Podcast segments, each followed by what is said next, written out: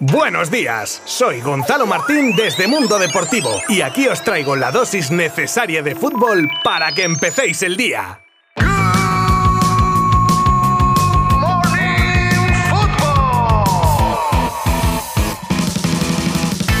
Hola, ¿qué tal? Muy buenas a todos. Venga, que hoy vamos a cerrar la semana informativa con un montón de cosas que os tengo que contar. Por supuesto, haremos rápido repaso de los resultados de los partidos destacados de ayer, así como los puestos calientes de la clasificación. En cuanto a las noticias del día de hoy, tercer y último capítulo del fichaje de Coutinho por el Vila, ya confirmado, de uno que llega a otro que se va, en este caso del banquillo del español. También analizamos la cláusula que ha tenido que aceptar el City para hacerse con Haaland, os cuento la cumbre que se celebró ayer a última hora de la noche en una cena con Miguel Ángel Gilmarín y Mateo Alemani como protagonistas, el cambio de postura del Bayern con Lewandowski, el futuro de Pep Guardiola, el nuevo patrocinador millonario del nuevo Chelsea y muchas más cosas. Solo si me acompañáis los próximos minutos, os habla Gonzalo Martín desde Mundo Deportivo. Bienvenidos.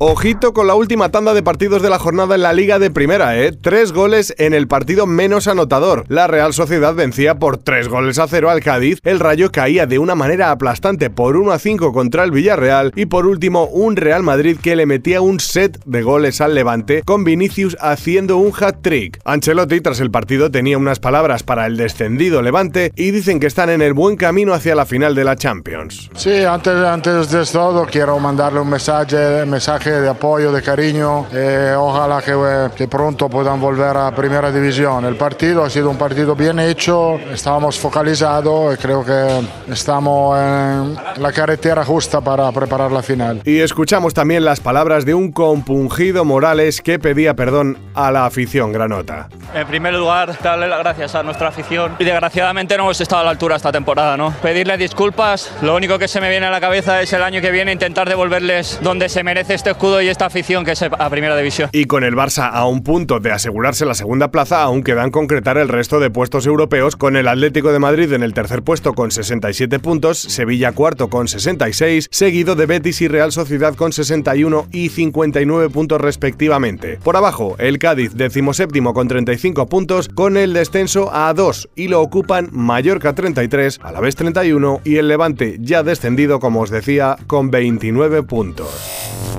Tras toda la semana Coutinho para arriba, Coutinho para abajo, ayer ya os comenté que era algo inminente y ya es oficial. El brasileño ya es jugador del Vila a todos los efectos para las próximas cuatro temporadas. Se confirman los 20 millones de traspaso y el club azulgrana reserva un 50% de las plusvalías en caso de una futura venta. Además, con este ingreso el Barça podría invertir un tercio de lo recibido, como aplica la regla llamada de un tercio que tiene la liga. Tras un año y medio en el banquillo perico, Vicente Moreno dice adiós tras el despido por parte directa del presidente Chen Yasheng. Un año lleno de desencuentros que deja a dos jornadas para el final el banquillo huérfano y ojo que puede que caiga también en las próximas horas Rufete, el director deportivo del club. Tras un acto de la Liga en Madrid, se iban de cena Mateo Alemany y Miguel Ángel Gilmarín con varios temas encima de la mesa. Grisman y Álvaro Morata. Se tanteó a Morata en invierno y ahora, a pesar de no ser la primera opción para la delantera de la temporada que viene, se ha vuelto simplemente a preguntar cómo estaría el tema. En ningún caso se habló de un intercambio entre ambos jugadores como se venía especulando. Estaremos muy atentos por si salen más temas hablados en esa cena. El diario alemán Bild ha confirmado la existencia en el contrato de Haaland con el City la cláusula liberatoria de la que se habló hace días, por la que, una vez terminada su segunda temporada en Inglaterra, podría abandonar la disciplina Citizen, por supuesto si él quisiera salir, y si alguien pusiera 150 millones encima de la mesa. Cláusula que ya comentamos esta semana que fue definitiva para que el Barça y sobre todo Madrid diesen carpetazo a una posible incorporación del noruego. Tras varias negociaciones infructuosas entre Bayern y Lewandowski y de cerrar las puertas al polaco de una manera contundente, ahora en Alemania dicen que la situación podría dar un vuelco y dejar salir a un delantero enrocado que en un año quedaría libre. Incluso parece ser que ya tendría un precio para este verano que rondaría entre los 35 y los 40 millones de euros.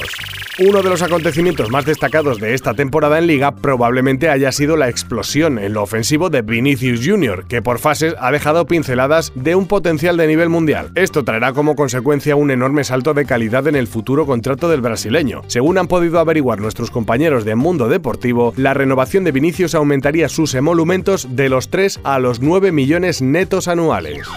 Esta semana el Ajax se convertía en campeón de liga y con la euforia de uno de los jugadores se desveló algo que nadie esperaba, el futuro nada más y nada menos que de una de las joyas de Europa. Hablamos de Ryan Gravenberg, del que su compañero Kenneth Taylor hablaba y decía sin cortarse, desafortunadamente nos dejará, se lo ha ganado a pulso, le deseamos la mejor de las suertes en el Bayern. Por cierto, que el protagonista estaba presente en la escena y no daba crédito a lo que oía, con la posterior cara de tierra trágame.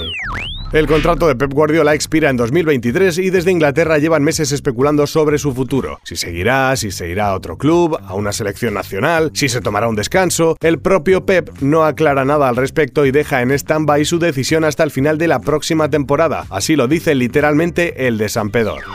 Una nueva era ha dado comienzo en el Chelsea con la llegada de Todd Boehly como nuevo propietario y ahora mismo se encuentra en plena reconstrucción institucional. Uno de los problemas más graves que tiene que afrontar es el económico y para eso la búsqueda de nuevos patrocinadores es fundamental. De primeras, Whalefin, grupo de criptomonedas, reemplazará a Hyundai y ya va a pagar el doble, una cifra cercana a los 23 millones de euros. Un mundo de moneda virtual a la que pinta que pronto se unirán otros clubes como Liverpool y Manchester United.